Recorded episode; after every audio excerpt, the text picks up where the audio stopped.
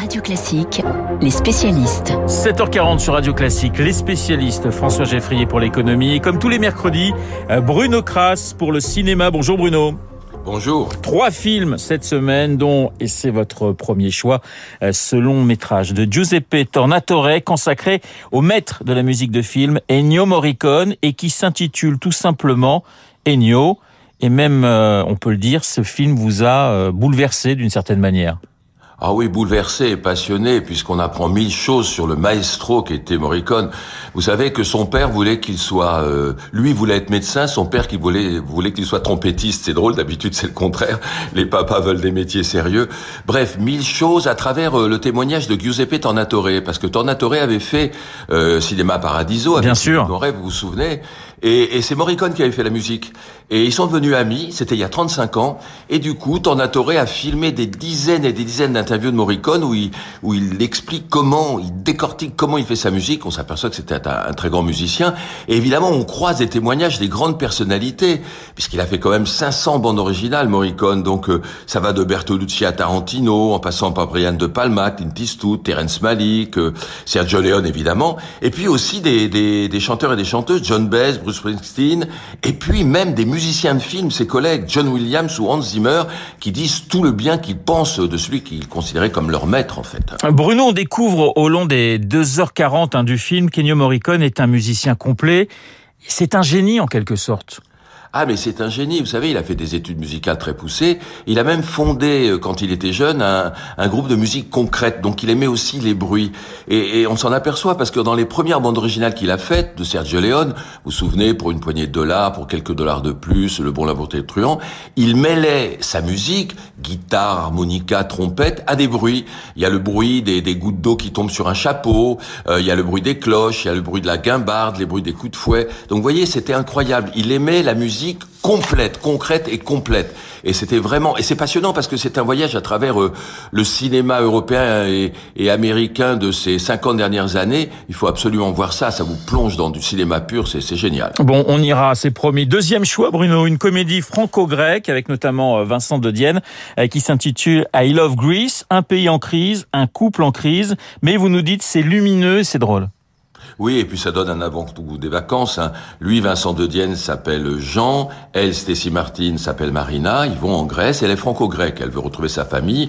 Sauf que sa famille qu'elle retrouve à Athènes, il y a une crise économique, décide de la suivre dans la petite île des Cyclades où il voulait être tranquille. Et là, ça va être à la fois cacophonique, haut en couleur, drôle et sensible parce que ça parle aussi de la crise du couple, de tout ce qui peut se passer dans des couples et dans une famille, mais tout ça sur fond de crise économique en Grèce. C'est vraiment à voir avant les vacances, c'est sympa comme tout. Et on croise même Nana Mouskouri au début du film, figurez-vous. Voilà, de film donc I Love Greece de la réalisatrice Nafsika Giri Karama Unas. Je l'ai bien dit. Votre coup de Bruno. After Young du réalisateur américano-coréen euh, Kokonada. Vous avez 30 secondes pour me convaincre d'y aller. Eh ben c'est très très beau. C'est un film qui était un certain regard en 2021 à Cannes. C'est l'histoire euh, d'un couple. Lui est américain, elle, elle est black. Ils ont une petite euh, enfant qui est chinoise et ils veulent l'accommoder à la culture chinoise et ils se procurent un androïde, Yang. Un androïde, on est dans un futur proche. Et cet androïde va tomber en panne, il va cesser de fonctionner au grand désespoir de la, de la, de la petite fille. Et du coup, le père, qui est joué magnifiquement par Colin Farrell, va essayer de réparer l'androïde. Et c'est tout un film mélancolique, subtil, fin, poétique, sur la perte, sur le deuil. C'est très très beau. On dirait un ovni cinématographique, mais c'est magnifique. C'est vraiment un objet de cinéma euh, superbe et très original. La sélection de Bruno Kras en ce mercredi 6 juillet. Alors je suis sûr que les auditeurs de Radio Classique se disent mais ces journalistes sont dingues. Ils ont parlé d'Ennio Morricone sans diffuser la moindre note du compositeur. Alors c'est évidemment le moment de se rattraper, de retrouver trois extraits de musique archi célèbres signés Ennio Morricone. C'est parti, premier choix.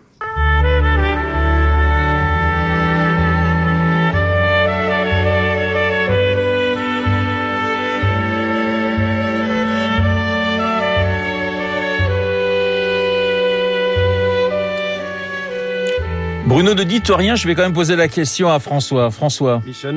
Mission, bravo François, 1985 avec Robert De Niro et Jeremy Irons. On va passer au, euh, bien, au second extrait.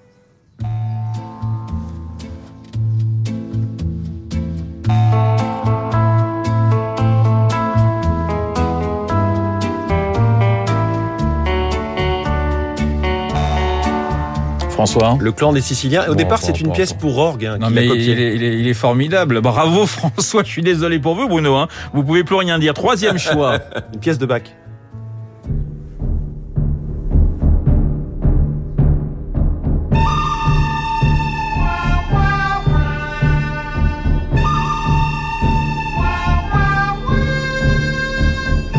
Bon celui-là il est fastoche. Ah, Le bon, même. la brute et le truand. Le bon, la brute et le truand. 1966, Sergio Leone avec Clint Eastwood, Lee Van Cleef et Eli Wallach. Il est très fort quand même ce, ce petit François. Vous trouvez Ah pas ouais, Bruno ah ouais.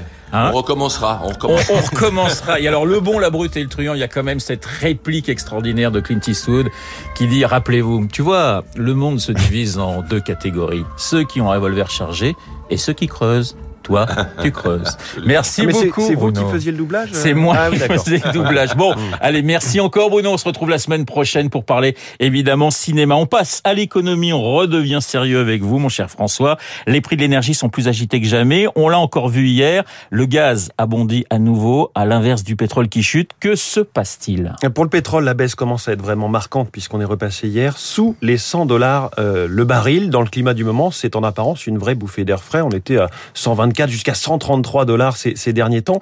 L'explication principale n'est pas réjouissante, c'est en fait la peur de la récession qui fait plonger les marchés. Si l'économie mondiale chute, euh, on brûle moins de pétrole pour faire avancer les camions, les avions, les cargos, cette baisse de la demande est anticipée par les investisseurs, ça fait baisser les prix dès maintenant, alors même que tout le monde nous dit, euh, rassurez-vous, il n'y aura pas de récession. Pour le gaz, c'est autre chose. Il y a toujours le risque de voir Moscou fermer le robinet. Et puis il y a une grève en Norvège. Cela pourrait faire baisser sa production de 60%. On ne sait pas pour combien de temps?